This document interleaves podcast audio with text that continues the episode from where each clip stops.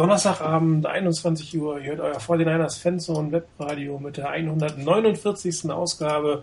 Heute mal mit einer komplett neuen Zusammenstellung. So haben wir es noch nie äh, zusammen gemacht. Sprich, wir haben einen komplett neuen äh, Talkmaster, Moderator hier mit bei uns. Diabolo, hallo. Hallo. Aus dem schönen Münsterland, wie wir vorhin festgestellt haben. Und aus der Schweiz, einmal Chris. Hallo, Chris. Guten Abend. Ja, äh, eine lange äh, footballlose Zeit äh, liegt hinter uns. Der Vorteil in der Geschichte ist, die 49 äh, haben keine weitere Niederlage hinzufügen können in dieser Woche. Ähm, die Coaches waren in Klausur, die Spieler waren, hatten frei eine ganze Woche. Chip Kelly hat, äh, ich glaube, komplett sieben Tage das Team äh, entlassen. Ja, jeder seines eigenen Weg gegangen. Die Coaches blieben in, in San Francisco, haben ein sogenanntes Self-Scouting ähm, durchgeführt.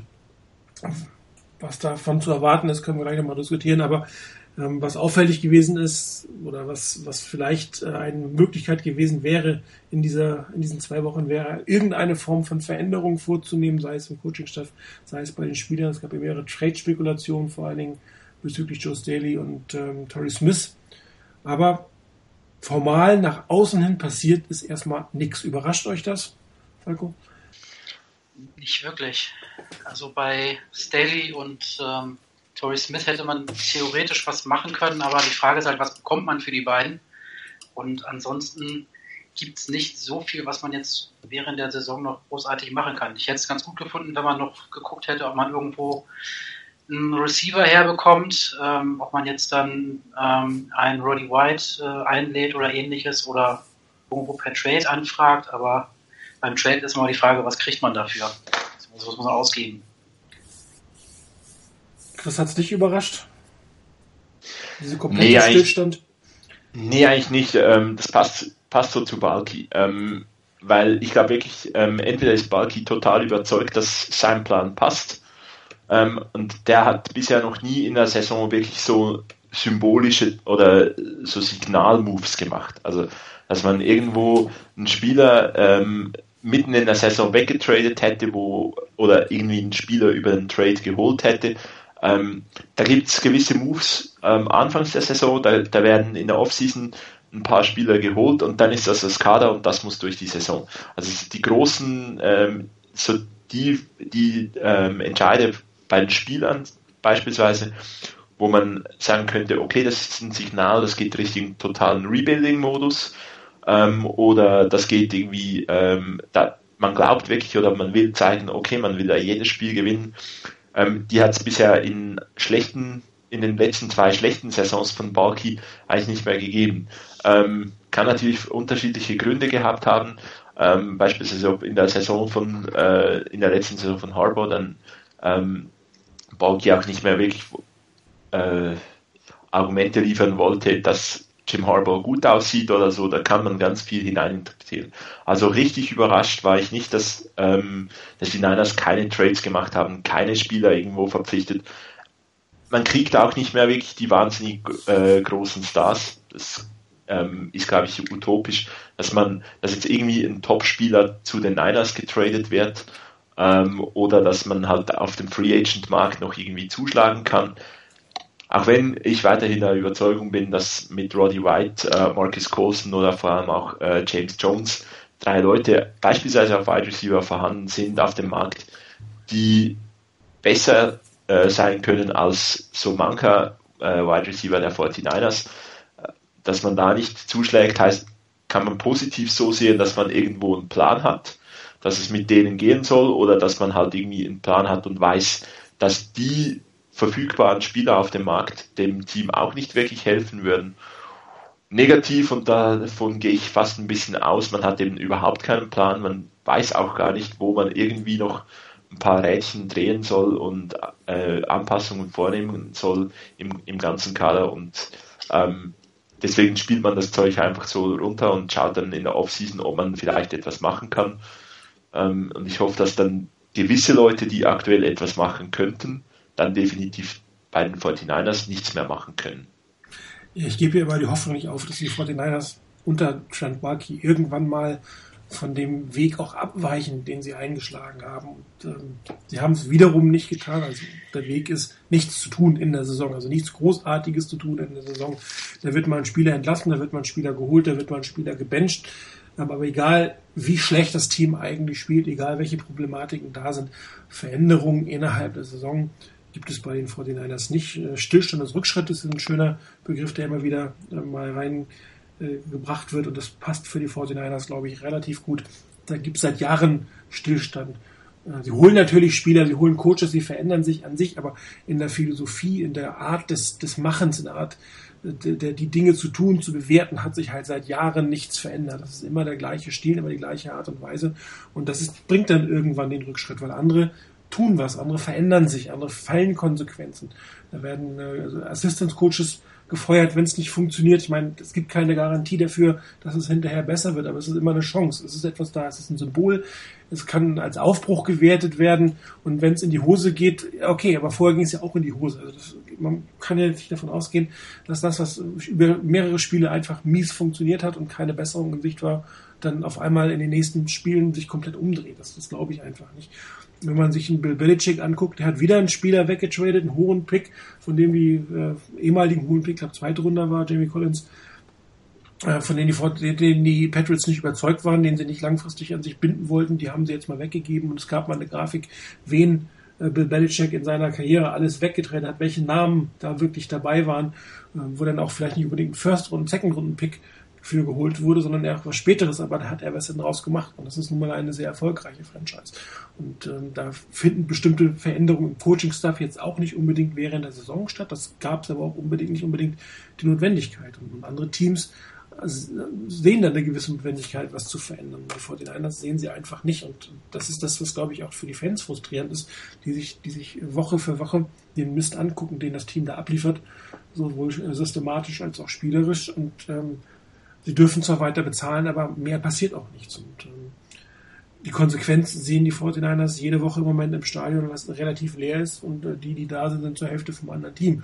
Und äh, am Wochenende wird wieder ein äh, Feuer, in diesem Fall Trent Balky, äh, drüber äh, über dem Stadion hinwegfliegen, weil die Fans einfach, ich glaube, keine, keine andere Möglichkeit mehr sehen, ihrem Unmut Luft zu machen. Und ähm, Jet York hat ja von Accountable halten gesprochen. Ähm, er selber kann nicht als accountable gelten, weil, weil er, er wird nicht entlassen. Seine, seine, seine, Eltern werden ihn nie rausschmeißen. Und äh, Trent Balky kann offensichtlich machen, was er will. Und äh, das ist entweder Geiz äh, zur Veränderung oder Dummheit, äh, die Veränderung äh, nicht zu wollen oder nicht zu sehen, dass sie Notwendigkeit ist. Und ähm, das ist das, was wir Saisons für Saison immer wieder sehen, über Jahre gesehen haben, außerhalb von der Harbo-Zeit, da war es wieder ein bisschen anders war dann die Qualität sowohl an der Seitenlinie als auf dem Spielfeld auch, auch da, wobei die nicht von Trent Balk kam, die auf dem, auf dem Spielfeld stand. Und ähm, ich weiß nicht, ob es eine Arroganz von ihm ist, nach dem Motto, ich habe den Plan, ich weiß, wie es geht und irgendwann wird es schon funktionieren. Oder ob er einfach stur ist oder ob er einfach unfähig ist. Ich weiß nicht. Ich glaube, das werden wir nie wirklich wissen, was, was der Grund ist. Aber überraschend ist es nicht, um meine eigene Frage zu beantworten. Aber äh, ich habe es immer wieder gehofft. Aber ich glaube, solange Trent Balky ähm, General Manager der 49ers ist, kann man die Hoffnung auf großartige Veränderungen, Anpassungen in der Saison ähm, grundsätzlich mal äh, ad acta legen. Das muss man sich, glaube ich, gar nicht mit beschäftigen. Also das ist zumindest der Trend, den man so sieht. Zumindest beim Coaching-Staff ist dann natürlich die Frage, inwiefern Herr ähm, Balki da wirklich derjenige ist, der da den Ton angibt oder ob das wirklich dann auf äh, Chip Kelly zurückgeht. Ob der halt sagt, ich möchte den, den Coaching-Staff so behalten und ähm, dann ist das halt so. Hängt natürlich auch so ein bisschen davon, ab, wie die Absprachen dann vor der Saison gewesen sind, um, um Chip Kelly überhaupt zu bekommen. Das ist richtig. So, bevor wir weitermachen, wollte ich mal kurz einen äh, Geburtstagsgruß raushauen an Snoopy. Ich wusste gar, hatte gar nicht gerechnet, dass du heute online bist und zuhörst. Also herzlichen Glückwunsch von uns hier, auch äh, nicht nur äh, virtuell, sondern tatsächlich äh, mündlich. Äh, ich hoffe, du hast einen schönen Tag gehabt, feierst heute Abend auch noch ein bisschen trinkst was, während du uns zuhörst. Schön, dass du trotzdem zuhörst. Zusammen mit dir hat übrigens äh, Colin Kaepernick heute Geburtstag. Äh, vielleicht schicken wir dann auch einen Gruß äh, in Richtung San Francisco. Gut, äh, aber zurück zum Thema. Ähm, ja, gebe ich dir recht. Du weißt nicht, wie die Verträge sind. Aber wenn, wenn du, wenn man dem Glauben schenken darf, wie der Coachwechsel in Buffalo zustande kam, Ähm, da sollen angeblich die Besitzer, also das, der, der ich, kann, ich kann mir den Namen immer von ihm nicht merken, zusammen mit seiner Frau treffen sich wöchentlich mit General Manager und, und Head Coach und besprechen äh, State of the Franchise und reden wirklich darüber. Also effektiv bringen die sich ein. Und da soll es entsprechend äh, Druck gegeben haben, dass äh, Rex Ryan ähm, Veränderungen vornimmt. Gerüchteweise hätte man wohl am liebsten seinen Bruder ähm, damals äh, gekegelt, weil die Defense ja wirklich noch schlechter war als die Offense, hat dann Greg Roman erwischt. Aber da ist wirklich über die Ownership auch diejenigen, die sie bezahlen und verantworten, Druck gemacht worden, gewisse Dinge einfach zu ändern oder auch die Konsequenz zu ziehen, dass wenn der Coach das nicht macht, er selber einfach gehen muss. Und da, das ist das, was, was nicht die Philosophie der 49ers, definitiv nicht. Und Jet York scheint sich nicht, scheint, ich weiß es natürlich nicht, scheint sich nicht so dermaßen in das Daily Business einzu, einzubringen. Aber auch das ist vielleicht ein Zeichen, ähm, dass man es auch anders machen kann oder auch anders machen sollte. Und dass da auch die Owner, die es bezahlen und die es verantworten, ähm, entsprechend hingehen und sagen, wir haben zwar eine andere Vereinbarung gemacht, aber es funktioniert nicht, tu was. Ich bezahle dich. Ja, es ist, aber vielleicht muss man da auch sagen, ich glaube, Terry Pegula heißt er doch. Ja, ähm, genau. Der war doch auch Besitzer der Buffalo Sabres zuvor. Also der hat mehr Erfahrung, äh, wie man ein Sportteam führen kann. Und ich glaube, in der Zeit, als er da Besitzer der Sabres war, ähm, oder ist er, ist es immer noch, ich weiß gar nicht genau, ähm, ja, da hat er wahrscheinlich auch, war die, waren die Sabres auch gar nicht so wenig erfolgreich. Also ich glaube, das ist halt schon auch ein Problem von äh, Chad York, dass sein größter Erfolg, so wie, wie man das zumindest in seiner Vita, was öffentlich ist, lesen kann, ist, dass er äh, Sohn von äh, John und Denise York ist. Ja gut, aber er macht das jetzt ja auch ja schon eine Zeit lang, ne? Aber hat nichts anderes gemacht. Ja, aber also ich meine, der, der muss jetzt vielleicht auch wirklich rausfinden, was kann er, äh, was muss man machen. Und das, das ist jetzt momentan leider, sind die 49ers das Versuchslabor. Also er hat es versucht mit, ich bin ähm, aktiver Fan, ich hau nach dem äh, Thanksgiving Day Game oder was raus, ähm, dass das ein, eine scheiß Vorstellung war und demontiere damit meinen guten Coach war wahrscheinlich nicht der richtige Weg. Ähm, er hat dann gesagt nach der äh, Saison, okay, ich werde mich jetzt raushalten. Und ich glaube, es hat mehr äh, Chancen gegeben, unter Jim, äh, Jim Tom Sula mal zu sagen, okay, das war jetzt richtig scheiße, aber er hat nichts gesagt. Also da hat man zumindest schon mal gesehen, wahrscheinlich hat, versucht er jetzt mal was anderes.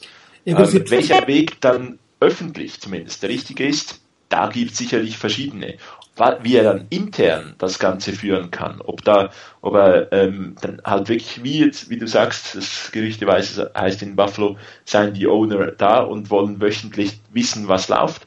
Ähm, bei den Niners, ja, wahrscheinlich ist York wöchentlich in der Loge und schaut etwas zu ähm, und denkt, was habe ich für ein schönes Stadion. Also das kann man jetzt was Böses sagen, aber ähm, ja, also ich habe mal kurz nachgeguckt, Mr. Pecula dem gehören die Sabres, die Bills, ähm, die Buffalo Bandits aus der National äh, Lacrosse League und die Rochester Americans. Das ist eine Minor League, äh, äh, Hockey League, glaube ich, wenn ich es richtig, richtig hier sehe. Ähm, plus erst ähm, und besitzt ein, ein, ein Geschäft äh, einen Wert von 4 Milliarden Dollar. Also er hat tatsächlich deutlich mehr Erfahrung als Sohn, wie äh, ihn ähm, der alte Kuhn bezeichnet hat. Nichtsdestotrotz kann man natürlich sich auch entwickeln als Coach. Und äh, ich meine, auch, auch der Terry Pegula war natürlich bei seinem ersten Ownerschaft unerfahren. Und, und man kann natürlich auch versuchen, lernen oder zu fragen oder Sachen mal zu verändern. Ich meine, sich, sich öffentlich rauszuhalten, da habe ich eigentlich kein großes Problem mit, ehrlich gesagt. Das muss ein Owner nicht. Also ein Jerry Jones, der ja formal GM ist, lässt immer wieder Sachen von sich hören. Das ist auch der einzige Owner, der wirklich Kommentare zum Team abgibt. Das muss man meiner Meinung nach gar nicht machen. Ja, du musst jetzt nicht öffentlich jeden Monat eine Pressekonferenz halten. Das ist, glaube ich, nicht notwendig. Aber dass du dich aktiv um dein Team kümmerst und die Sachen einbringst oder dich einbringst und Sachen ansprichst im Hintergrund, äh, in, in, in was für Meetings auch immer, mit der Führung des Teams, dass, dass das so nicht akzeptabel ist und dass Veränderungen einfach erwartet werden, das baut natürlich auch einen gewissen Druck auf auf die Beteiligten. Wenn der, wenn der Chef nie da ist, meine, kann ja jeder von sich selber mal überlegen, wie er arbeitet, wenn, wenn sein Chef nie da ist und sich nie sehen lässt und man das Gefühl hat, interessiert sich gar nicht dafür. Ähm, da gibt es dann noch relativ viele, die dann ähm, ohne diesen Druck eher mittelmäßig arbeiten. Ja, und vielleicht muss es auch mal sein, dass, dass, dass ein Coach, äh, dass ein Owner, der Vertreter des Owners, der, der das Team verantwortet, äh, zumindest im Hintergrund eine aktive Rolle einnimmt. Also das würde ich mir zumindest wünschen, bei einer Franchise, die so aussieht, wie die vor der zur Zeit aussehen. Wenn alles gut ist, muss das natürlich nicht machen. Robert Kraft wird sicherlich nicht so weit ins Tagesgeschäft eingreifen, aber das hat er auch nicht nötig in dem Moment. Ich glaube, das hat, ich glaube, das ist, da ist eine Erfahrung auch da, die ganz viele gute Owner entweder in die Wiege mitgegeben erhalten haben, also das, dass man hat, das heißt, dass vielleicht die zweite Generation ist, so ein bisschen ähm, Variante bei den Kansas City Chiefs oder ähm, Pittsburgh Steelers, wo einfach halt die schon die Familie schon extrem lang dabei ist. Ist bei den Niners nicht so. Mhm. Die andere große Gruppe von Owners, die, die sehr erfolgreich sind, sind halt wirklich Leute, die über ein Wirtschaftsunternehmen große, äh, große Vermögen angehäuft äh, haben und dann sich äh, eine Franchise, die ja nichts anderes als ein Wirtschaftsunternehmen ist, wo noch ein bisschen Sport getrieben wird, ähm, dann halt auch so aufgebaut haben. Und wahrscheinlich mit der Art und Weise, dass man sagt, man will, man will informiert sein, man, man will das etwas steuern, aber man muss einfach die richtigen Leute auf den richtigen Positionen haben, ist ja in der normalen Wirtschaft auch überhaupt nichts anderes. Und ich glaube, die Erfahrung, glaube ich, effektiv fehlt Chad York. Und deswegen, ähm, ja, ist es irgendwie re recht schade, dass wir, dass wir jetzt so ein bisschen Versuchslabor für ihn spielen müssen. Ich weiß nicht, ob Jet York da nicht auch so ein bisschen Menschenkenntnis fehlt, um einzuschätzen, mit wem er sich wirklich umgeben muss bei sowas. Ja gut, anscheinend gibt es ja mehrere Leute, denen die Familie in irgendeiner Form vertraut. Warum auch immer, das wissen wir natürlich nicht. Das war ja vor Parag Marathi, dazu gehört Trent Balky, Tim Sula hat ja auch mal dazu gehört, zum, zu diesem inneren Circle. Ähm, das scheint vielleicht tatsächlich ein Problem von ihm zu sein, dass er äh, die, die, die handelnde Person in Bezug auf das Business, ich meine, es geht ja nicht um eine persönliche Beziehung, sondern um das Business oder um die, um die Franchise, dass er da Schwierigkeiten hat, das korrekt einzuschätzen oder die Konsequenzen am Ende des Tages zu ziehen. Weil sehen, dass das nicht funktioniert, muss er ja auch. Also er sieht ja auch, dass das Team schlecht ist, dass das Stadion leer ist. Die Frage ist, was interpretiert er da rein? Und was sind seine Schlüsse, die er daraus zieht? Das ist ja der, der, der interessante Punkt. Ja, ziemlich wahrscheinlich äh, fragt er äh, Jan Balky, was da fehlt, und dann sagt er, da haben zu viele Leute ein Kreuzband. Zu wenig, zu wenig. Genau. Ja. Ich brauche mehr Kreuzbandrisse. Also, oder respektive, die haben halt eben noch eins zu viel. Ja, genau, noch nicht ganz ähm, Was natürlich auch, ich meine, ob die, die Yorks jetzt cheap sind oder nicht, das ist meiner Meinung nach eine mühselige Diskussion. Aber ähm, auch die sehen natürlich, oder müssten ja eigentlich sehen, ähm, dass sehr viel Geld für Spieler ausgegeben wird, die es nicht wert sind. Egal wie weit die, die 49ers jetzt unter Franchise, äh, unter der, der Salary Cap sind. Am Ende des Tages werden das Spieler sehr, sehr teuer bezahlt und Spieler, die nicht, und auch Coaches, und die Spieler bringen auch keine Leistung. Und von, von einem, einem ein, äh, eine Ownerschaft, die, wenn sie tatsächlich aufs Geld guckt, die müssten ja auch für sich einen Business Case machen und sagen, okay, ich kriege ja keine Leistung für viel Geld, ich muss was verändern. Aber auch dieses scheint zumindest bisher bei, bei Jed York kein, kein Auslöser gewesen zu sein, was zu verändern. Ich meine, man muss realistisch bleiben. Veränderungen innerhalb einer Saison oder innerhalb das, das wird jetzt kein, kein großartiger Sprung sein. Aber ich sage ja immer, es ist eine Chance. Es ist eine Chance, dass sich Dinge verbessern. Und wie man bei, in Buffalo gesehen hat, ähm, obwohl das eigentliche Problem die Defense war, die Offense war nur, nur ein Teil des Problems, und die Hauptproblem war eigentlich die Defense, haben die plötzlich nach der Entlassung von Greg Roman komplett anders agiert, auf beiden Seiten des Balles. Die Offense spielt deutlich besser, es ist wirklich deutlich besser. Das ist schon äh, erstaunlich, was Tyrod Taylor da leistet in, in, in der Offense. Und ähm, die Defense hat sich auch komischerweise am, am Rahmen gerissen. Warum auch immer. Ob das der Schock war, dass jemand gefeuert wird, ob, ob derjenige, ob der Greg Roman irgendwas reingebracht hat ins Team, was die, was die aufgehalten ist, wissen wir alle nicht. Aber die Veränderung an sich hat sofort zu einem positiven Effekt geführt. Und es gab mehrere Beispiele in den letzten Jahren. Die Ravens, als sie Cam Cameron damals gefeuert haben, auch da hatte man sofort einen Effekt. Ja, ob jetzt äh, nach der Entlassung von Trestman dieses Jahr scheint da nicht so viel passieren bei, bei den Ravens. Ähm, und ob das jetzt bei den Vikings was passiert, weiß ich auch nicht, weil es ja ein Rücktritt war. Es war eine andere Geschichte, wenn mein Coach freiwillig zurücktritt. Kann man nicht ganz vergleichen. Ja, ich glaube, das kann durch. unabhängig davon, ob der Coach jetzt gefeuert wird oder zurücktritt, das wird sich immer irgendwas an dem, an der Art und Weise ändern, wie trainiert wird, wenn jemand in so einer Position weg ist. Genau. Und das ist halt die Chance, ne? Das, ist die Chance, die ich halt sehe, dass sich irgendwas verändert, dass du, dass du die Chance hast zur Veränderung. Du musst sie ergreifen und auch umsetzen, aber wenn du es, wenn du es nicht machst, hast du nicht mal die Chance auf eine Veränderung. Also nur das, was, was ähm, die Coaches selber bereit sind, bei sich zu, zu, zu, zu ändern. Ich meine, das sind ja verschiedene Dinge. Einmal musst du deine eigenen Fehler erkennen. Wenn du, wenn du so Self-Scouting machst, musst du in der Lage sein, deine eigenen Probleme zu erkennen. Dann musst du sie auch akzeptieren. Du musst sagen, ja, okay, das ist ein Problem. Nicht, dass nicht irgendwelche Ausreden dafür finden oder das auf, auf was weiß ich sagen, ja, es wird schon besser, wenn der der das macht. Nein, du musst es als deinen Fehler akzeptieren und dann musst du noch eine Lösung dafür finden. Das sind also drei Dinge, drei Schritte, die du gehen musst, wenn du nichts veränderst, wenn du mit der gleichen Mannschaft weitermachst. Und das ist die Frage, können die Beteiligten das? Das weiß ich einfach. Das werden wir nie wissen. Aber das, das, das ist ja die Quintessenz. Können die die entsprechenden Analysen machen, akzeptieren, dass es, dass es eine Änderung notwendig ist und die Änderung dann auch tatsächlich umsetzen? Ja, ich, also für mich ist halt auch immer noch der Faktor, dass es ein neuer Coach bringt sicherlich auch wieder mal neue Ideen, neue, neue Reize in, ins, in das Ganze rein. Ich glaube, die, die 49ers haben das ja auch durchaus ähm, in den besten Zeiten auch immer mal wieder gehabt, dass ein Coach halt gegangen ist, neu, irgendwo Headcoach geworden ist. Das Grundsystem, das Grundgebilde, das war funktion, äh, hat funktioniert und ähm, aber ähm, einfach mal wieder ein Coach mit einer neuen Idee, der reinkommt äh, und das, das System vielleicht ein bisschen anders interpretiert, eine neue Idee reinbringt, das kann ja durchaus gut sein. Man sieht es auch bei Einzelsportlern relativ oft, dass die halt dann irgendwie mal wieder in einer Saison einen neuen Coach äh, einstellen, der einfach eine, eine neue Herangehensweise äh, ins Team bringen soll oder äh, etwas, etwas verändern soll, einfach damit ein neuer Impuls gesetzt wird.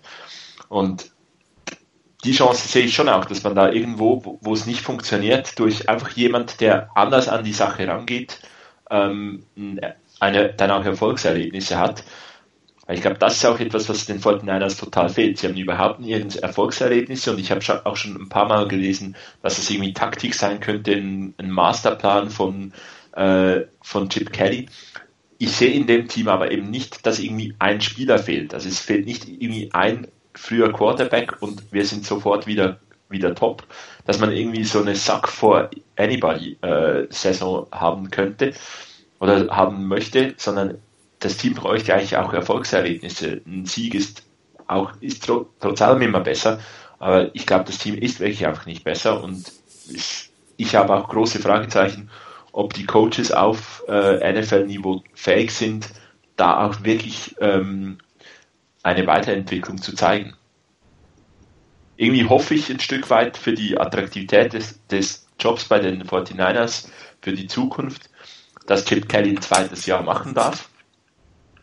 Ähm, aber noch ein bisschen mehr hoffe ich, dass er irgendwo sagt, College, das war wohl ähm, der Ort, wo ich, wo er erfolgreich ist, wo, wo sein System funktioniert und da geht er frei, freiwillig wieder hin. Ja, das würde ich mir auch wünschen. Ja, ähm, was richtig ist, es fehlt nicht ein Spieler. Ähm, aber ich, ja, ich habe ja auch das äh, gepostet. Ähm, ich habe mir da relativ viel angeguckt, auch einzelne Spieler immer jeweils beobachtet und es fehlt nicht ein Spieler, aber es fehlen weniger Spieler, als man denken würde, wenn man die 49ers spielen sieht. Ähm,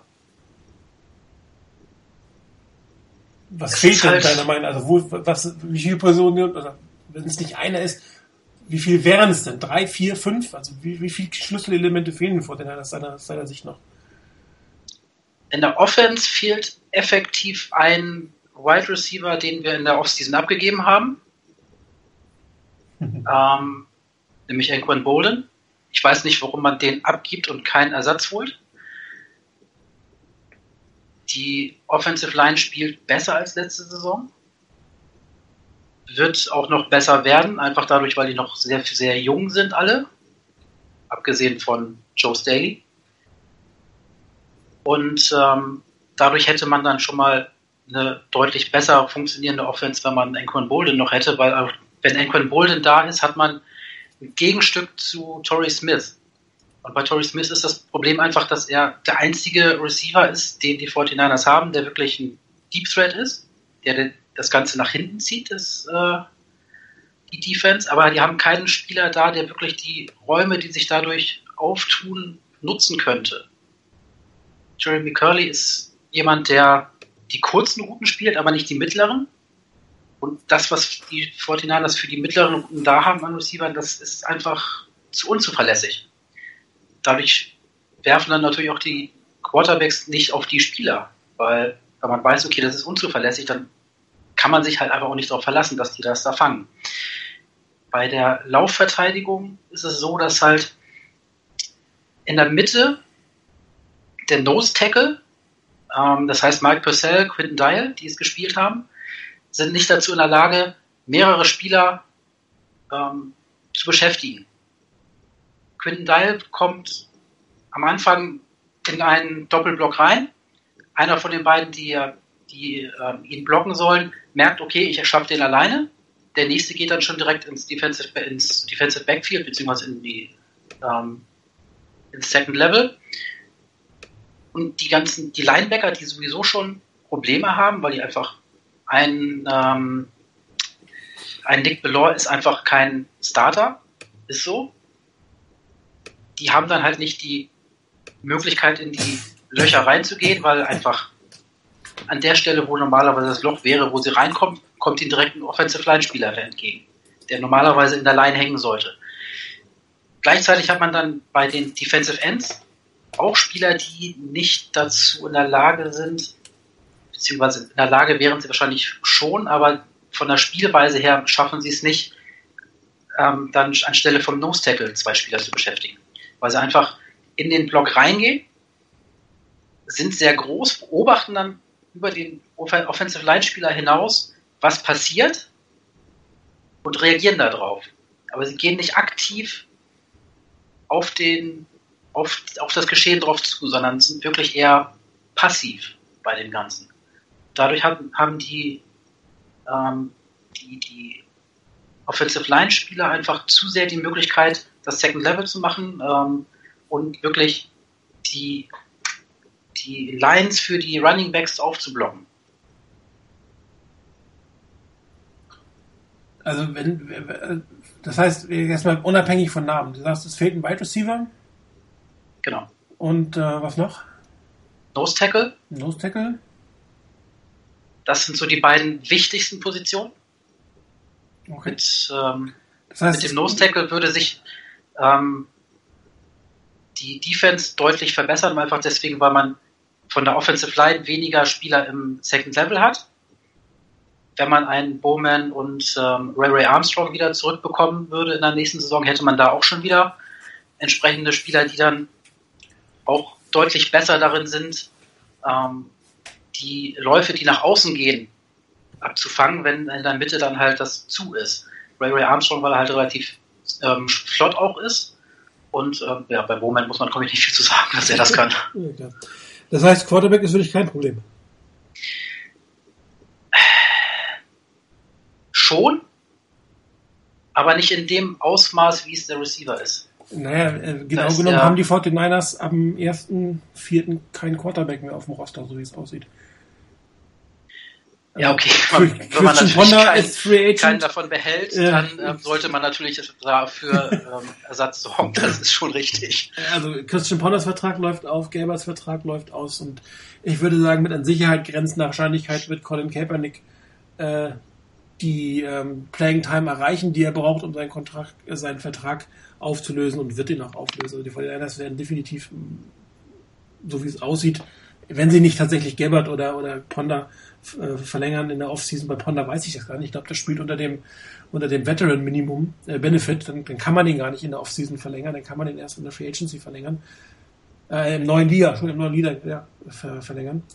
Um, aber die Vorteile haben keinen. Also das ist das eine. Das zweite ist, ich kann, dem, dem kann ich ehrlich gesagt nicht ganz zustimmen. Ähm, ich glaube nicht, dass wenn die 49ers einen Top White Nummer 1 Wide Receiver hätten, dass die Quarterbacks wesentlich besser aussehen würden. Das, ähm, dazu sind sie meiner Meinung nach einfach alle, alle zwei, vom dritten wissen sie nicht zu schlecht. Ähm, auch mag ich, den, ich sehe den Fehler nicht unbedingt äh, bei, bei Ang von Bolden, den nicht gehalten zu haben, sondern ein Jahr vor Michael Crabtree nicht gehalten zu haben. Da hatte man einen der jungen Spieler, von dem man immer sagte, man ist ein Draft-Team und verlängert seine eigenen Spieler. Ja, das war kein Bulky-Pick, aber ist ein sehr guter Wide Receiver. Und, und der, von dem hätte man längerfristig noch mehr gehabt als Ang von Bolden. Also dieses äh, alten Veteranen ewig nachzuhängen, das ist nicht so mein, mein großes, äh, mein, mein großes Favorite. Ähm, mir wäre es einfach lieber gewesen, wenn man da einen jungen, ähm, hoffnungsvollen, eigenes Talent äh, weiter an die Vorderseite hätte binden können. Und ähm, jetzt mag der eine oder andere sagen, Mike Crabtree ist auch kein Nummer 1 Receiver, aber mit, mit, mit, mit Crabtree und, und Torrey Smith würde das Receiving Core der Fortinanders gar nicht so schlecht aussehen. Ich glaube aber auch. Crabtree ist zuverlässig. Genau. Im Vergleich zu dem, was vorhanden ist. Das ist das, was ich halt bei Bolden auch sagte. Also ob es dann Bolden ist oder ob es Crabtree ist, ist da jetzt nicht das Entscheidende. Aber einfach das, der, der Spielertyp, der zuverlässige Spieler für die mittleren Routen, der fehlt. Genau. Gute ja, das ist halt das einfach das, was, was, was ähm, durch Torrey Smith eigentlich das wäre, was man sich öffnet. Das heißt, es fehlt der Spieler für die Lücken, die man eigentlich genau. sich schafft genau. mit den Spielern, die man hat bin ich bei dir. Ich glaube nur einfach nicht, dass man unseren Quarterbacks das wirklich was nützen wird. Das ist die, die Argumentation weitergehen, weil ich dich fragte, ob du nicht glaubst, dass die 49 oder ob die Quarterback nicht als Problem ansiehst. Und ähm, ich glaube, dass die 49ers können auf Wide Receiver haben, wen sie wollen. Ähm, die, die, die, die Quarterbacks sind einfach nicht gut genug für, für diese Liga. Schlicht und einfach. Das ja, wird bei, immer was bei, funktionieren, völlig klar. Also die werden nicht völlig schlapp sehen. Aber wenn du, wenn du sagst, was ist, was ist das, was mein Team machen soll? Mein Team soll langfristig um die Playoffs mitspielen, in den Playoffs spielen. Und dafür sind die 49ers Quarterbacks meiner Meinung nach nicht geeignet. Bei Crabtree hätte man wohl äh, auch, hätte es wahrscheinlich gar keine Summe gegeben, äh, wie man ihn in, in uh, San Francisco gehalten hätte. Der wollte halt einfach zu, zu einem richtig guten Quarterback. Hat sich dann verschätzt, kam zu den Raiders und ähm, da hat es dann doch irgendwie ganz einen guten Quarterback äh, vorhanden gehabt. Also ich glaube, das ist halt ist bei, äh, bei Crabtree schon, bis, schon der Faktor, der, den man auch berücksichtigen muss. Der wollte nicht bleiben. Ähm, den hätte man meiner Meinung nach mit, äh, mit auch mit ganz viel Geld nicht in San Francisco gehalten. Weiß ich nicht, wenn man ein Jahr vorher verlängert, also nicht auslaufen lassen, sondern ein Jahr vorher verlängert, ich glaube, das hätte man schon durchaus, also zu einer Harbo-Zeit zum Beispiel noch. Ja, also als, als die Fortinanders noch gut waren, da hätte man das vielleicht schon mal, also wirklich auch langfristig in die Zukunft investieren. Gut, man weiß also, es nicht, wir werden es nicht wissen, aber ja, kann man da schon vorstellen, dass es die Chancen gegeben hätte. Klar, hinterher, als man irgendwie nie mit ihm geredet hat und dann sagen, oh, ich gebe jetzt doch nochmal einen Vertrag, das wäre wahrscheinlich nicht. Dazu, du hast wahrscheinlich deutet darauf an, dass er und äh, Kaepernick nicht das beste Verhältnis gehabt zu haben schienen. Das kann natürlich dann ein Argument sein, klar. Ich hätte auch gern Derek Carr als Quarterback. Ich will auch gerne zum. Ja, ich, eben ich glaube einfach, dass das ein, ein, wichtiger Faktor da war, dass äh, Crabtree halt irgendwo das, das Drängen hatte, zu, zu einem, mit einem richtig guten Quarterback zusammenzuarbeiten. Und ich hätte auch gedacht, dass es irgendwo einen Markt geben muss für Crabtree, dass ein Top-Team irgendwo ihn in einer Rolle sehen wird. Und ich war auch sehr überrascht, dass das äh, dass er so lange dann kein Team gefunden hat. Ich glaube, Core, Cooper, Crabtree, das macht in, auf der falschen Seite der Bay durchaus ganz viel Spaß. Das macht Hoffnung, ja. Aber nochmal zurück, Falke, du hast gesagt, äh, Problemate Defensive Ends. Da hast du auch Schwierigkeiten gesehen, wobei du das, glaube ich, eher aufs System bezogen hast und nicht auf die Spieler, oder? Ja, auf, aufs System und auf die Spielweise. Also vom, vom System her ist es einfach die drei Spieler, die da in der Defensive Line stehen, sind einfach nicht dazu in der Lage, fünf Offensive Liner zu beschäftigen. Dafür sind sie nicht die Spielertypen. Ähm, und bei der Spielweise halt dann auch einfach, wenn die wirklich aggressiv drangehen würden an das Ganze, dann müsste man für die auch zwei Leute aus, aufbringen. Einfach durch die Physis, die die haben, ähm, kann man die, wenn die wirklich aktiv, aggressiv auf die auf die Defender, auf die Offensive Liner draufgehen, ähm, kannst du die nicht durchgehend mit nur einem blocken. Das heißt, da hast du dann immer schon mal mindestens einen auf einer Seite, ähm, der mehr von den Offensive Linern beschäftigt ist. Würdest du denn auf eine 4-3 zum Beispiel um, um, umswitchen wollen, dass die beiden als Ends Pass Rush machen und dann vielleicht nicht mehr vom Tackle 1 zu 1 geblockt werden können? Würde ich eher machen, als das so, wie es jetzt aktuell ist, weil du aktuell einfach, du hast nicht genug Leute vorne und die dahinter sind nicht dazu in der Lage, das aufzufangen. Das Problem, was du natürlich bei einer 4-3 hast, ist, dass du da natürlich dann die Defensive Tackle dafür brauchst. Ja, wobei da die Defensive Tackles der 49ers als Nose Tackle nicht geeignet sind, also als 3-4 Nose Tackle sind sie vielleicht als Tackle in der, in der 4-3 geeignet, weil sie dann eine andere Aufgabenverteilung haben. Ist natürlich die Frage, ob das funktioniert. Es wäre was, muss man ausprobieren. Der Hauptgrund, Dann ändert einer, man der, was. einer der vielen Gründe, wa- warum früher immer an der 3-4 festgehalten wurde, war das ausgesprochen gute Linebacking-Core. Ich meine, die hatten vier gute Starter, die 49ers, und zwei bis drei gute Backups auf Linebacker. Und dann hat man natürlich gesagt, okay, bei der Menge an Linebackern lohnt sich eine 3-4. Und die sind ja nicht mehr da. Die 49ers haben diese Qualität. Selbst wenn Bowman jetzt nicht verletzt wäre, hätten die 49ers, glaube ich, nicht mehr die Qualität in Summe im gesamten Linebacker-Core, um sagen zu können, hey, ich muss eine 3-4 spielen, weil da meine, meine, meine Tiefe so groß ist. Ja, das ist natürlich auch ein Grund, ähm, warum man auch wieder überlegen könnte, auf eine, eine 4-3 zu gehen. Und aber das hat, ich glaube, Jim O'Neill vor zwei Wochen oder so hat das mal relativ kategorisch abgegeben nach dem Motto, wir sind für eine 3-4 gebaut, aber ich mag das auch nicht so wirklich glauben, ehrlich gesagt. Es Ja, kann durchaus sein, dass die für eine 3-4 gebaut gewesen sind, als die Saison angefangen hat. Ja, vielleicht. Von den Spielern, die dann da waren. Vielleicht. Aktuell nicht. Ja, und man muss halt dann wirklich fragen, weshalb sind wir nicht mehr ein Nickel-Team? Also ich meine, unter Big Fangio waren wir kein 3-4-Team. Natürlich, Base Defense war 3-4, aber die überwiegende Mehrzahl der, der Plays kam aus Nickel Formations. Und ich glaube, für das, wenn man, wenn man sich überlegt, man hat mit Aaron Lynch einen guten Pass-Rusher, wenn man dann innen beispielsweise Buckner und Armstead hätte ähm, und auf der anderen Seite vielleicht, ich träume jetzt mal ein bisschen in die nächste Saison Miles Garrett bekommen könnte, ähm, ich glaube, da hätte man eine ganz, ganz gute Line für einfach so eine Vier-Mann-Front. Tja, das würde aber die Offense-Probleme davon jetzt immer noch nicht lösen, wenn du schon wieder hoch in der Defense ähm, investieren würdest. Ne? Ich, ich gehe, also ich sehe die, die Zukunft der 49ers ohnehin etwas düsterer als, als Falco. Ja, ich auch, Ähm, ehrlich gesagt. Also, oder deutlich, Ich deutlich. ihn extrem optimistisch. bei, mi- bei mir ist, bei mir musst du im Moment, muss man eigentlich überhaupt nicht eine Position oder eine, eine Unit stärken, sondern das ganze Team. Also mir, von mir aus könnte man jetzt auch nochmals einen hohen Pick in die Defense äh, setzen, wenn beispielsweise wirklich so ein Top-Pass-Rusher wie Miles Garrett es, äh, zu sein scheint, beispielsweise vorhanden ist. Wenn du jetzt denkst, du hast dann einen, einen Von Miller-Typ in der Defense, der einfach schon mal unglaublich viel ähm, Einfluss auf das gegnerische Spiel haben kann, ähm, wäre das wirklich auch wieder so ein Ankerpunkt, um das Team drum aufzubauen. Natürlich müsste man, und das, ich habe es ja in meiner ähm, Zukunftsprognose ein bisschen gesagt, so ein bisschen den Twin Tower ähm, Index geben wird.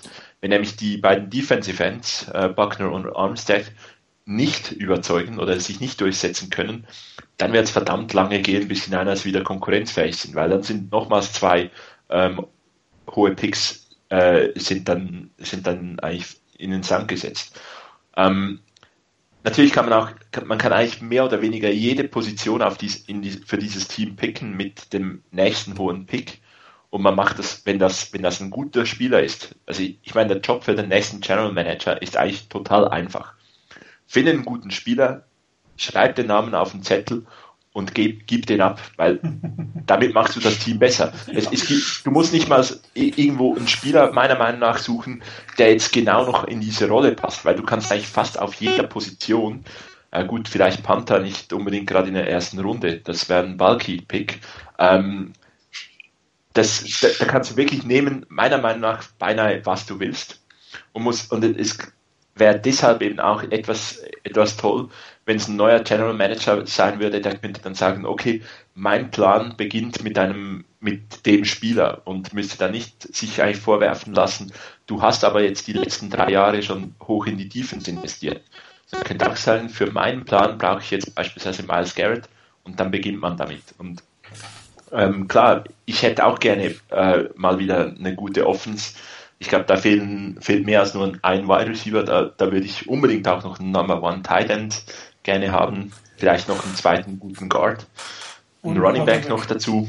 Noch ein Wide Receiver. Also da kannst du auch viel investieren. Ähm, und deswegen, ich gehe davon aus, dass eigentlich so drei Jahre Quality Picks ähm, notwendig sind, um ein Team so, das Team wieder so aufzubauen, dass dann eigentlich ein Team da ist, in das du einen guten Quarterback setzen sollst, solltest oder in den du eine, einen hoffnungsvollen Quarterback setzen kannst und der dann auch Chancen hat zu überstehen.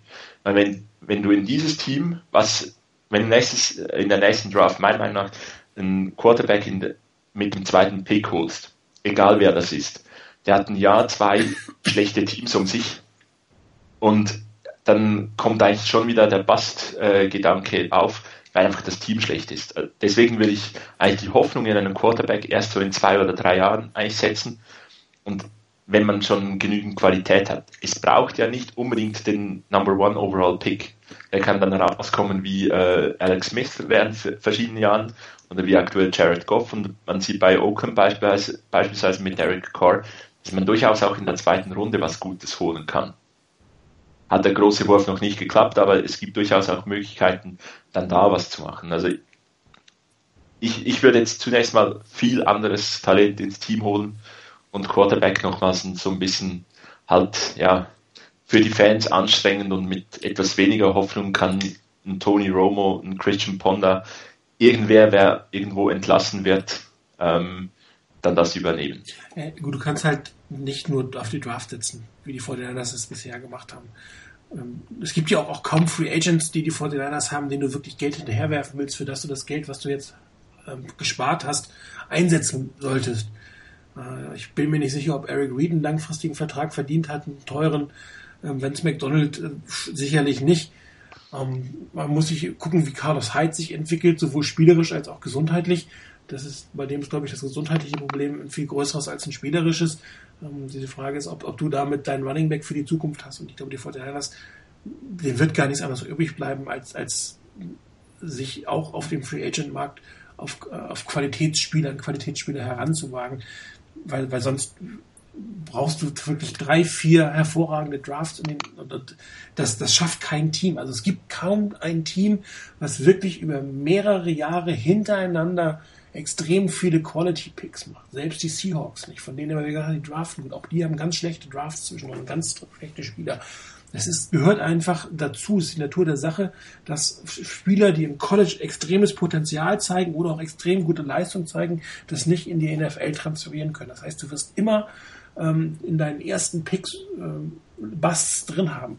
Und wenn du jetzt sagst, ich will das zusammen draften, dann brauchst du irgendwie zehn Jahre, um überhaupt äh, rein statistisch schon genug Quality-Spieler zusammengedraftet zu haben. In der Zeit musst du sie, die, die ersten aber schon wieder zweimal verlängert haben. Also wenn du wirklich ähm, Qualität ins Team bringen willst, ja, du musst gut draften, auf jeden Fall. Daher hatte man auch durchaus über einen Trade von, von Joe Staley und ähm, Torrey Smith nachdenken können, wenn man gute Picks dafür bekommen hätte und dann wirklich sagen, okay, wir fangen jetzt nochmal ähm, an und holen dann in der Free Agency den einen oder anderen dazu. Ich meine, wenn du, wenn du schlecht draftest, bleibt dir nichts anderes übrig, als die Position, in denen du schlecht gedraftet hast, ähm, durch einen Free Agent irgendwann zu ersetzen. Es sei denn, du hast zufällig Glück bei anderen Positionen, aber das passiert, wie gesagt, nicht. Meine, langfristig setzen sich vielleicht drei, maximal vier Spieler pro Draft durch. Und die sind ja aber nicht Top-Spieler, sondern sind überhaupt im Team. Und, und damit bringst du dann auf Dauer keine Leistung. Das heißt, du wirst ähm, die eine oder andere Position in der Free Agency einfach adressieren müssen, weil sonst kriegst du das nie hin. Und dann kannst du natürlich auch sagen, okay, wenn ich bestimmte Positionen in der Free Agency adressiere, könnt ihr euch auch frühen Quarterback nehmen. Also dann gilt für mich dieses Argument nicht mehr so ganz. Wenn du nur über die Draft gehst und gar nicht in die Free Agents investierst, klar, dann macht es vielleicht gar keinen Sinn, früh jetzt in den nächsten Jahren Quarterback zu holen. Wenn du dann sagst, okay, ich habe relativ viel Geld, ich meine, wenn Colin Kaepernick nicht bei den 49ers bleibt, was anzunehmen ist, dann haben die irgendwie, ähm, also die haben Transfer, werden wir, die, wir werden dies Jahr irgendwie um fast 50 Millionen Euro, äh, Dollar mit Credits und Transfers ähm, aufs nächste Jahr schieben können. Und da sind schon 18 Millionen für Colin Kaepernick mit drin, die fallen ja auch raus, wenn er, wenn er geht. Ähm, und dementsprechend ist da so viel Geld vorhanden, dass, dass du auch in der Lage bist, drei, vier kritische Positionen mit wirklich guten Free Agents zu besetzen und dann könntest du natürlich auch einen Quarterback draften. Das, dann wird es auch funktionieren. Der wird natürlich im Jahr eins im Zweifel auch nochmal schlecht aussehen, aber ähm, wer sagt, ich brauche Nummer einen Quarterback und draftet ihn hoch und der muss von Anfang an Top-Leistung bringen, der hat auch, glaube ich, falsche Erwartungshaltung. Und darum finde ich es auch nicht schlimm, dass ein Jared Goff zum Beispiel bei der Rams zurzeit noch auf der Bank sitzt. Das ist eine Investition in die Zukunft. Wenn ein Quarterback da ist, solltest du ihn nehmen. Wenn, wenn keiner da ist, nimmt man natürlich auch keinen. Das kommt noch dazu. Wenn, wenn es keine zwei Top-Quarterbacks gibt in der Draft und du bist an Position 2 und der, die Einzige geht vor dir weg, dann nimmst du natürlich keinen mehr. Das ist dann natürlich Quatsch. Ich glaube, wichtiger ist auch generell halt einfach, dass da das Umfeld stimmt beim Rookie als beim Rookie Quarterback als was er selber kann. Einfach deswegen, weil es ja, kann man, kann man, ja, mit, mit dem Kader, den wir jetzt aktuell haben, mit den Receivern, weiß ich nicht, welchen Quarterback man da hinstellen soll, der da wirklich überragende Leistung bringt. Da gibt es vielleicht, wenn es hochkommt, fünf in der Liga. Mit den Spielern, die wir haben, die dann umdrum sind. Genau, aber die Aussage ist, es gibt Spieler. Also du kannst auch mit einem schlechten Team, wenn du einen sehr guten Quarterback hast, ein bisschen was erreichen. Das wird jetzt kein Top-Team sein, aber es wird besser aussehen als das, was wir gerade in Rot und Gold auf dem Feld rumlaufen sehen. Natürlich, klar. Deutlich im Zweifel. Ja, also, Draft und Free Agents hatte, und Trades hatte immer mit Angebot und Nachfrage. Also was ist denn da? So, und äh, wenn, wenn der Quarterback der Zukunft, von dem du glaubst, dass der es wird, da ist, dann solltest du ihn auch nehmen, egal wie die Rand- und Rahmenbedingungen sind. Und äh, wenn du sagst, ich brauche einen Quarterback, aber da ist keiner, der es wert ist, dann solltest du ihn natürlich auch nicht nehmen. Das ist natürlich logisch, weil äh, wir gesehen haben, dass, dass der Wert eines Quarterbacks etwas anders bewertet wird wegen der Position. Also den holst du durchaus mal ein bisschen früher, als du einen normalen Spieler geholt hattest. Ähm, einfach um die Chance zu haben, ihn zu haben. Ähm, es gibt ja gerade wieder eine starke Diskussion um eine Entwicklungsliga, äh, nachdem die NFL Europe ja zugemacht hat und auch nie wirklich 100% als Entwicklungsliga äh, genutzt wurde. Man hätte, also man hätte es deutlich besser machen können. Ähm, Gab es jetzt wieder Diskussionen, dass man es eigentlich braucht. Ich glaube, Warren Moon war das, der das gesagt hat weil man am Quarterback-Play ligaweit, jetzt nicht an einem Team festgemacht, sondern an allen 32 Teams äh, in Summe sozusagen festgestellt hat, dass nicht ausreichend fähige Quarterbacks in der Liga sind. Also das muss man sich auch mal überlegen. Es gibt auf der Welt offensichtlich keine 32 Spieler, die in der Lage sind, vernünftig ein NFL-Team zu führen. Und das heißt, wenn du die Chance hast, einen zu finden und wirklich glaubst, du findest einen, dann musst du ihn nehmen in dem Moment. Weißt du, einfach nicht genug. Ja, interessant ist dann aber auch, dass es dennoch nicht wirklich viele Leute gibt, wie beispielsweise Ryan Fitzpatrick, Brian Hoyer, die lange in der Liga sind, auch irgendwo äh, viel Erfahrung haben und dann werden die auch nicht besser. Also ich, ich weiß dann auch nicht, ob wirklich dann eine Development-Liga so wahnsinnig viel hilft. Ja gut, dann guck den Tyrod Taylor an. Ne? Plötzlich hat er einen Durchbruch. Gut gecoacht, weiß ich nicht, vielleicht passt das System, was auch immer es ist. So, und äh, Kurt Warner hat ja auch in der NFL Europe und über die, die ähm, Indoor-Liga, also die Hallenliga, das endlich geschafft. Das heißt, du hast, du wirst auch nicht davon Tausende von Top-Talenten hervorbringen. Aber du hast natürlich die Chance, ähm, gewisse Leute länger Einzel Spielpraxis zu geben. Also es ist doch nochmal ein Unterschied, ob du hinter einem anderen Quarterback nur lernst, das ist schon gut, aber wirklich zu spielen, echte Konkurrenz zu haben, das äh, wirklich Live-Action, Game Speed, das ist schon nochmal ein kleiner Unterschied an der Sache. Und äh, du entwickelst da ja nicht nur die Quarterbacks in der Liga. Ich meine, du würdest ja alle Spieler, du würdest Coaches, du würdest äh, Schiedsrichter entwickeln können. Also in Summe wäre es sicherlich nicht schlecht für die NFL, sowas zu haben. Und wahrscheinlich nicht in Europa stattfinden, weil da durch den Transfer die Kosten sehr hoch sind. Ähm, aber es gibt bestimmt viele Spieler, die du heute aussortierst im Trainingcamp, die jung sind, die einfach sich in, den ersten zwei Jahren nicht durchsetzen können und die dann es dann nie in die NFL schaffen, aber die vielleicht langfristig schon das Potenzial gehabt hätten. Und nicht jeder geht dann irgendwie für, für sehr, sehr kleines Geld äh, in, in eine Farm League oder in die Canadian League. Die machen dann andere Jobs und, und wo sie dann mehr Chancen für sich sehen. Und da besteht bestimmt das Potenzial. Aber es wird nicht Hunderte bringen, aber es wird sicherlich den einen oder anderen da hervorbringen, mit dem man was machen kann. Die Frage ist, ob, ob, wie viel ist es der Liga wert, das zu tun? Es kostet, es wird auf jeden Fall ein Verlustgeschäft, so eine, so eine Liga. Auf der anderen Seite sieht man ja, die, die Ratings gehen runter.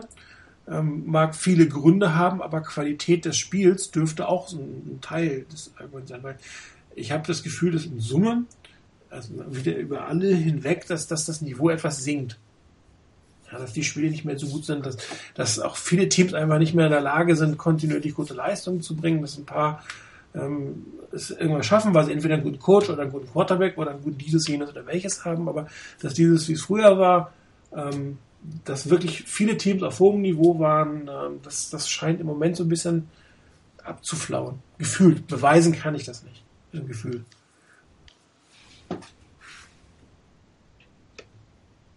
Es fehlen, glaube ich, auch so ein bisschen die Identifikationsfiguren, nachdem jetzt äh, Aaron Rodgers die Saison nicht sonderlich gut angefangen hat. Ähm, Peyton Manning ist weggefallen, das heißt, es fehlen auch so ein bisschen die großen Namen auf der Quarterback-Position, mhm. was die Quoten angeht. Aber das, siehst du das Problem an der Liga, ne? Dann, dann ja. wenn du jetzt, was weiß ich, 25 gute Quarterbacks hättest, wirklich gute, du wirst keine 32, aber wenn du 25 hättest, dann würde das gar nicht, würde es gar nicht auffallen. Dann hätte irgendjemand relativ schnell den Posten von Manning eingenommen und irgendjemand spielt so spektakulär wie Aaron Rodgers. So, aber die sind einfach nicht da. Da fehlen, da fehlen zwei Top-Quarterbacks, also der letzten Jahre, und sie sind nicht halbwegs nicht. Tyro Taylor ist jetzt da, der ist, aber der ist nicht auf dem gleichen Niveau. Der, der rückt jetzt so ein bisschen ins Rampenlicht. So, ein Jamais Winston, ähm, ja, hm, sei mal dahingestellt. Marcus Mariota muss man auch gucken, ob das ein Bast wird. So richtig toll sieht das bei ihm auch nicht aus. Ne? Ähm, Cam Newton hat jetzt ein Down-Jahr, das könnte sich nächstes Jahr wieder ändern.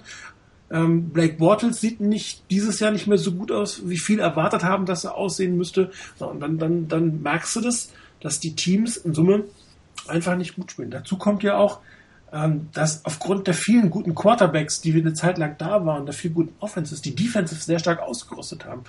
Ähm, früher hat, war dieser Spruch Defense Championships, glaube ich, darauf bezogen, dass wirklich eine Verteidigung ähm, das, das, das Team getragen hat. Heute ist es oft so, dass du eine Verteidigung hast, die, die gut sein muss, um die guten Quarterbacks der anderen Teams zu neutralisieren. Also, und wenn du dann ein Thema hast wie die 49ers mit einer mittelmäßigen Offense, ähm, die spielen dann gegen lauter gute Defenses, die einfach darauf ausgerichtet sind, Top-Offenses, Top-Quarterbacks zu verteidigen. Und dann kommst du mit dem Mittelmaß, der, der nicht da ist, der, der da ist, kommst du einfach nicht weiter bei den Teams. Ja, das, das, da ist, ähm, Früher war das eigentlich eher mehr der Running-Stil, da wurde viel durch die, die Mitte gelaufen, äh, Kopf runter, harter Football. Ähm, damit hast du ein paar Jahre ein paar Touchdowns gemacht, aber im Endeffekt hat die Defense hinterher die Sachen dann, dann klar gemacht. So. Und dann hat sich's geändert, die Regeln haben sich geändert, die Spieler sind athletischer geworden, die Quarterbacks sind in Summe besser geworden. Äh, dann mussten die Defenses noch mehr ausrüsten, um das einfach zu verteidigen. Und heute gewinnen im Prinzip die Teams, die einen guten Quarterback haben, vielleicht ein bisschen davon und am Ende noch eine Verteidigung aufs Feld bringen können. Die haben eine gute Chance zu gewinnen. Da ist es halt bei den 49ers, um auf die zurückzukommen, auf beiden, des, bei, beiden Seiten des Balles einfach grauenhaft. Die, die Defense sieht echt grausam aus. Ja, und die Offense ist nicht in der Lage, die Verteidigung, die auf diese Top-Offenses ausgerichtet sind, auch noch halbwegs in Schach zu halten. Und dann, dann sieht das so aus, wie es aussieht. Es funktioniert zehn Minuten, aber das war es auch. Ne? Um jetzt hier den Schluss zu ziehen, und dann gibt es keinerlei Veränderung in der Philosophie, in den Vorgehen, im Draften innerhalb der Saison. Da wird, das bleibt alles wie es ist.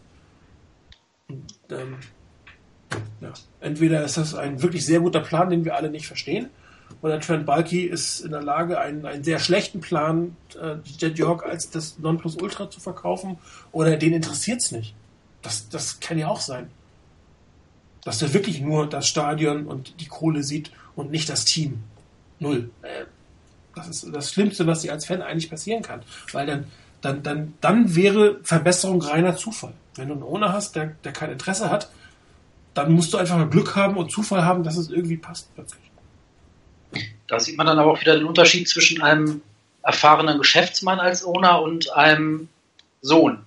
Einfach weil ein erfahrener Geschäftsmann natürlich dann entsprechend weiß, okay, ich muss ein vernünftiges Produkt liefern, um möglichst viel Merchandise zu verkaufen etc. und noch mehr Geld zu machen. Und als Sohn siehst du einfach nur, okay, es kommt Geld rein, ja. ist doch alles in Ordnung. Genau, warum muss ich was tun? Genau. Also das ist schon, das ist schon eine schwierige Kiste und ich glaube, die Vorteile sind, ähm, also ich bin da ein bisschen bei Chris, ich bin, bin da sehr in Sorge, äh, dass dass es sehr lange, lange dauern könnte. Selbst wenn große Änderungen in der Offseason kommen, bis die 49ers wieder, wieder mitkämpfen können. Allerdings geht es in der NFL ja auch manchmal schneller, als es denkt. Es waren beide Richtungen. Ja, man, die NFC West vor kurzem noch als, als die, die Division der NFL. Äh, inzwischen ähm, ist es doch wieder im Mittelmaß, was, was äh, komplett in der Division.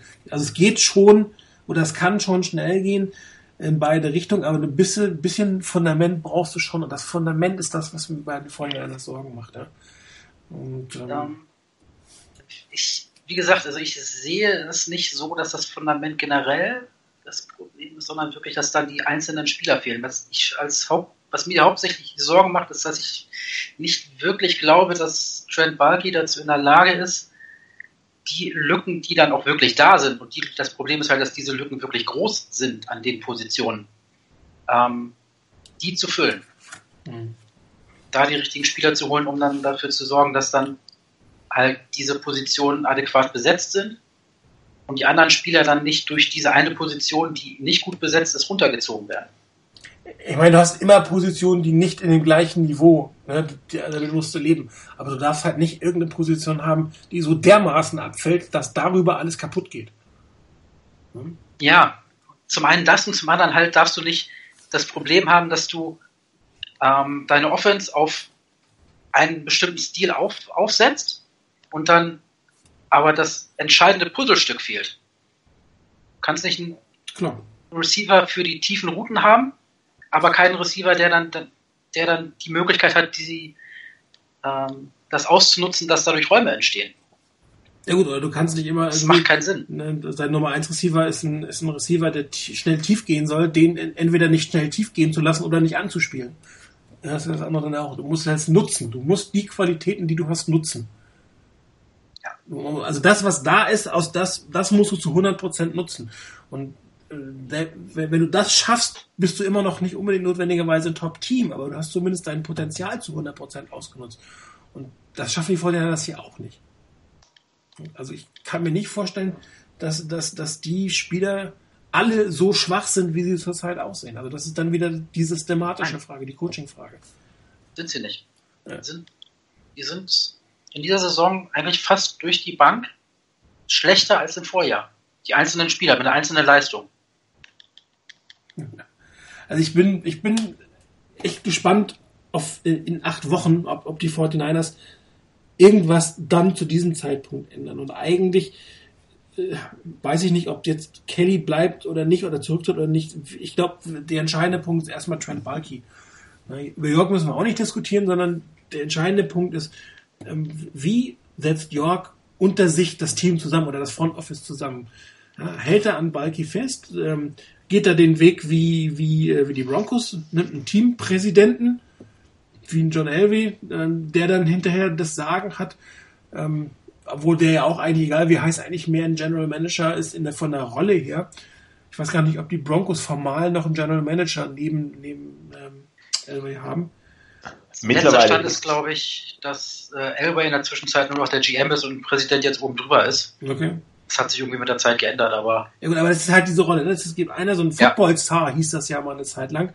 Ähm, der Begriff jetzt auch nicht mal, drei, vier Jahre lang hat man das Football-Star, also einer, der wirklich Ahnung von dem Spiel hat, der, der das, die, die Schicke des Teams lenkt, in welcher Rolle auch immer, wie, wie der Titel auch immer ist, ja, für gute Coaches und gute Spieler sucht. Und, und ähm, ich glaube, das ist der entscheidende Faktor für die 49ers, an dieser Position was zu drehen. Alles andere äh, wäre nice, also einen neuen Defense-Koordinator äh, wäre wirklich sehr, sehr nett.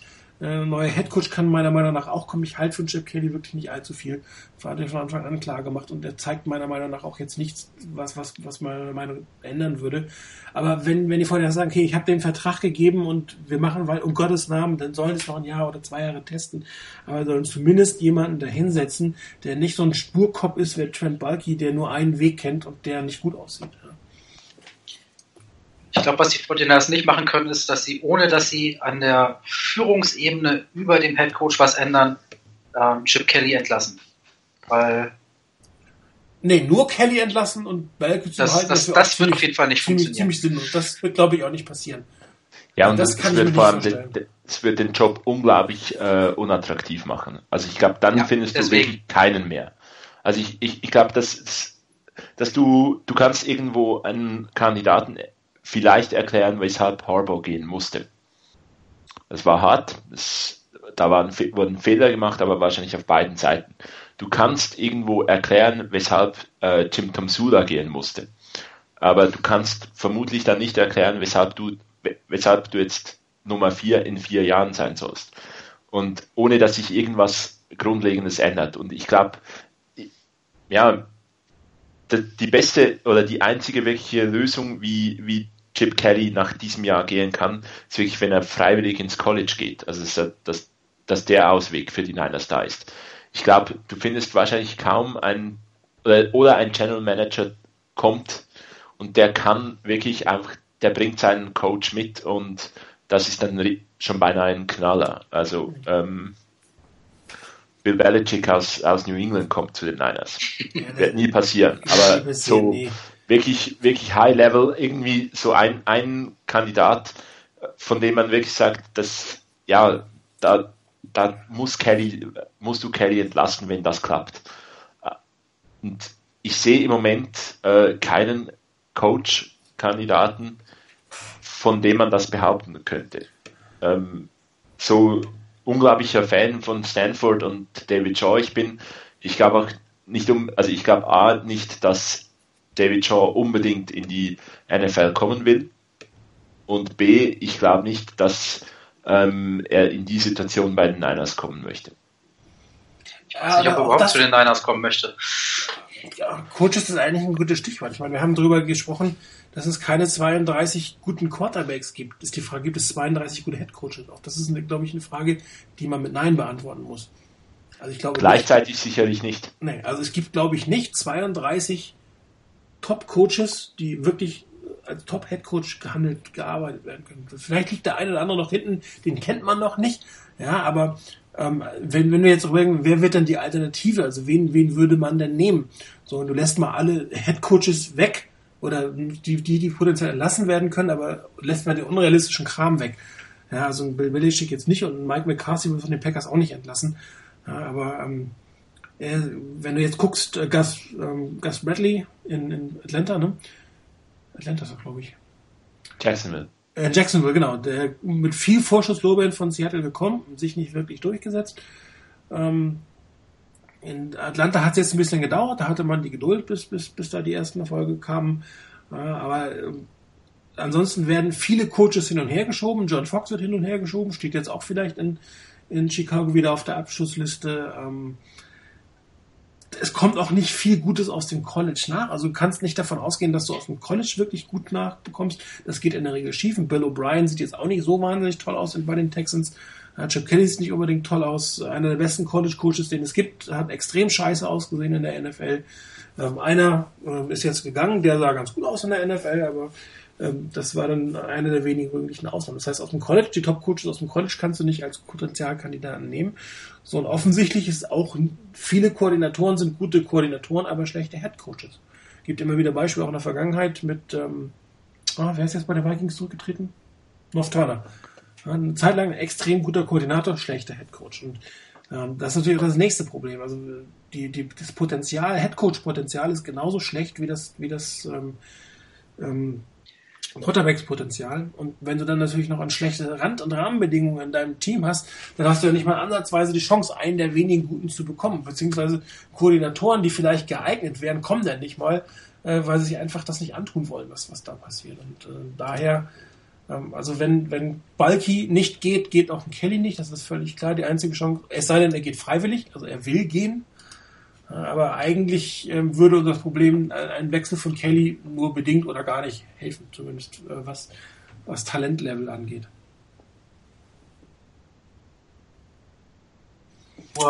Kelly hätte natürlich den, äh, nicht den Effekt, dass die Spieler besser werden, dass bessere Spieler geholt werden, dass erkannt wird, wo sind die Lücken.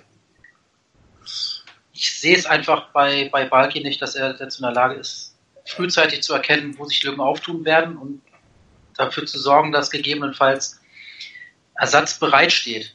Wobei sich natürlich auch Kelly da in Philadelphia nicht wirklich äh, hervorgetan hat. Ne? Also Deswegen die Trades, die er gemacht hat, verstehe ich bis heute teilweise nicht. Nee. Und daher wollen wir mal gucken.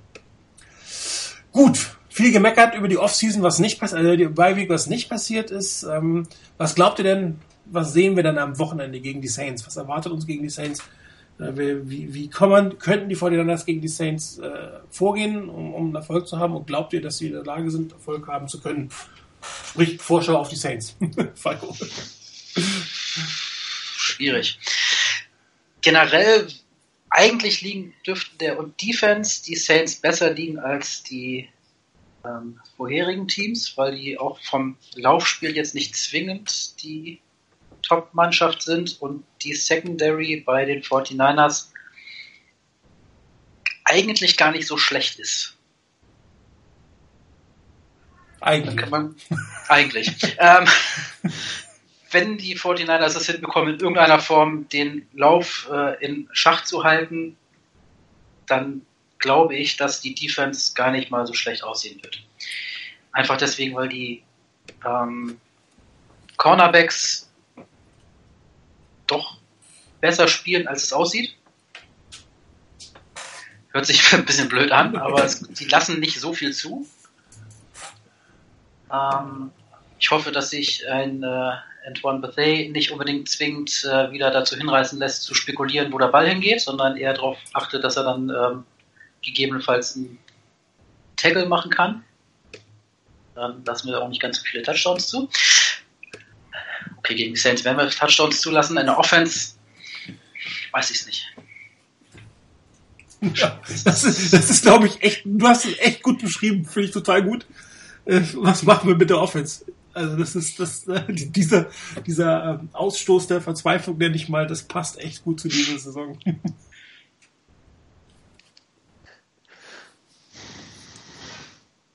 Überleg was zur Offense, Chris. ja, also ich habe da... Zurück, wenn du was zur Offense eingefallen ist. genau. Ähm, was, was kann einem da zur Offense einfallen? Wahrscheinlich etwa zwei gute Drives, die vielleicht sogar Punkte äh, bringen und dann nichts mehr kommt. Ähm, ja, vielleicht sogar.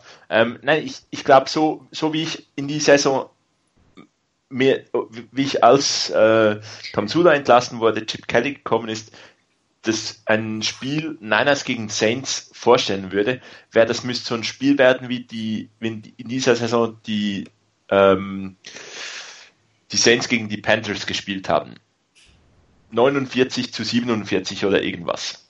Ähm, die Niners mit einer Offense, die irgendwo Punkte aufs Feld knallt, die äh, Saints haben auch so eine Offense und die äh, und beide haben Fragezeichen in der Defense. Ähm, wahrscheinlich nicht die Top-Defenses und da, das wird richtig unterhaltsam. Nun, die Saison ist deutlich anders. Die Niners scoren über, äh, halt sehr, sehr wenig oder eben halt nicht konstant genug oder nur, wenn die Gegner kapitale Fehler machen oder sie sich irgendwie sieben Monate auf das Spiel vorbereiten konnten.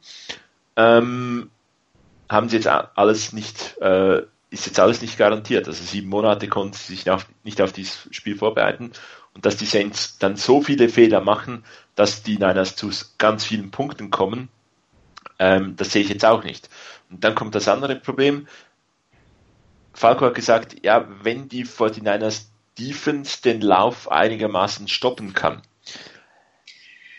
Mein, ich meine, es ist nett, dass man das als äh, Voraussetzung für eine gute Defense hin äh, aufstellt.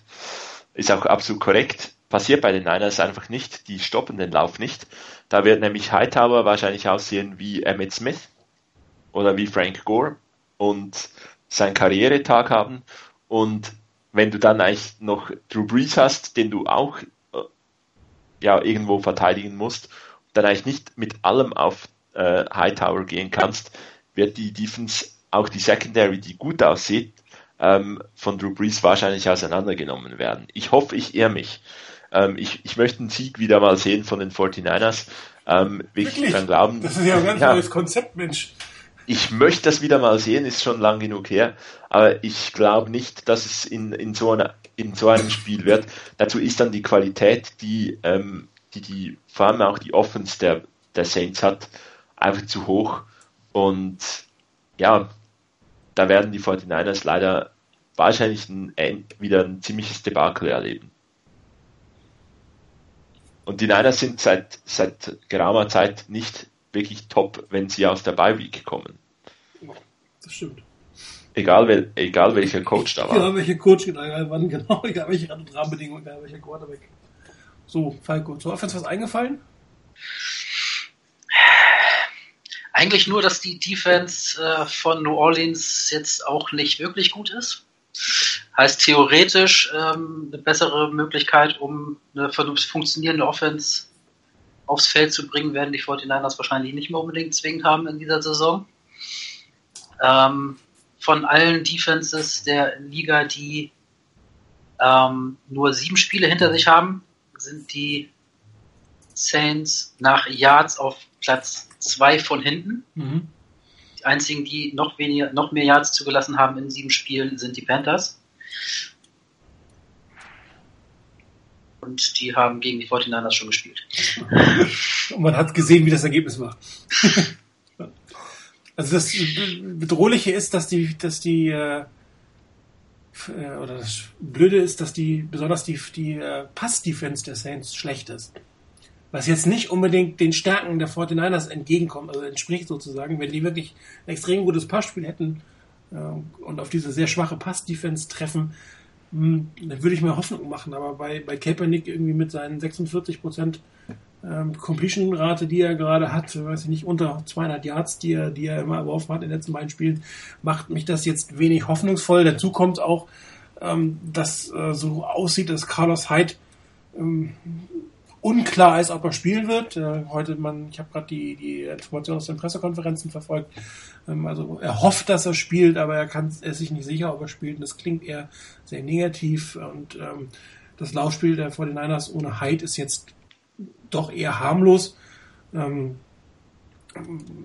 Davis und, und Harris haben zwar immer wieder ganz gute Szenen, aber in Summe wirklich kontinuierlich bringt das für die Fortinanders nicht wirklich viel, was, was die beiden aufs Feld bringen. Und dann äh, nützt dir natürlich auch ein halb kaputter Carlos Hyde am Ende des Tages, finde ich viel. Also ähm, die Offense selber wird, glaube ich, so schlecht aussehen, wie wir sie die letzten acht oder neun Spiele gesehen haben. Da mache ich mir nicht viel Hoffnung. Und ähm, ich glaube auch weil er Laufdefense, ob das jetzt ein Hightower ist oder ein Ingram ist, äh, das wird keine Glanzleistung werden. Und ähm, selbst wenn man den Lauf stoppen kann, gegen Drew Brees ähm, sahen die 49 oftmals nicht allzu gut aus, haben viele Yards und viele Punkte kassiert. Und ähm, ich mache mir äh, wenig bis keine Hoffnung. Ich war ja letztes Mal gegen die Buccaneers relativ positiv gestimmt, aber nachdem die Saints jetzt auch noch die, die, die Seahawks geschlagen haben, wieder zurückgekommen sind, und denen auch nochmal ein paar Punkte eingeschenkt haben. Einer der besten Defenses der Liga, das haben sie 25 Punkte gegen die gemacht.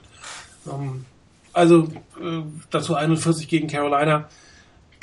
Das ist schon eine Scoring-Maschine und, und ähm, die, die, die, die Niners Defense hat gegen schlechtere äh, Offenses noch sehr schlecht ausgesehen. Aber ich mache mir ehrlich gesagt keine Hoffnung. Die das, ich wüsste jetzt auch nicht, wie ich sagen könnte, wie können die das gewinnen. Sie müssen einfach mal ähm, systematisch ein bisschen was ändern. Sie müssen mal kontinuierlich ein bisschen überraschend spielen, Dinge verändern. Sie müssen, jeder Einzelne muss kontinuierlich auf hohem Niveau spielen.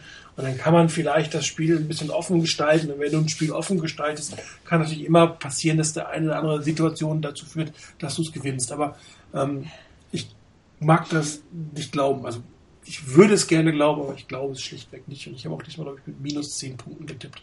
Und ich glaube, das war, selbst das war noch optimistisch meiner Meinung nach. Ja, Alex weiß, wie man die Saints gewinnt. Er spielt immer nicht gegen die Saints, lieber Freund. Er hat die doch letztens geschlagen. Oder gegen Chiefs haben sie doch verloren, oder? Die Saints?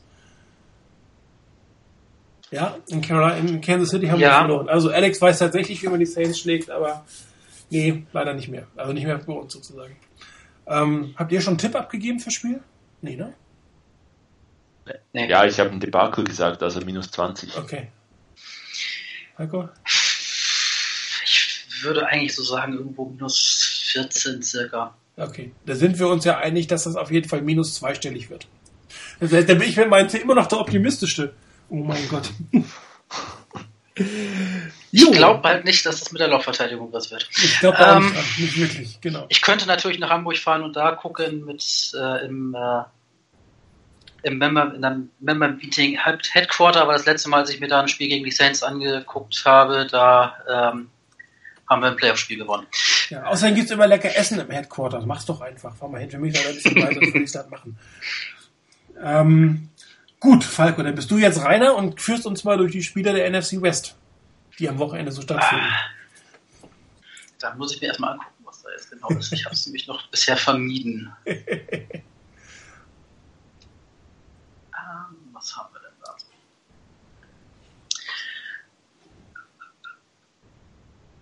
Gibt nur ein Spiel, sehe ich glaube ich gerade. Ein weiteres. Monday, Buffalo, Seattle. Genau.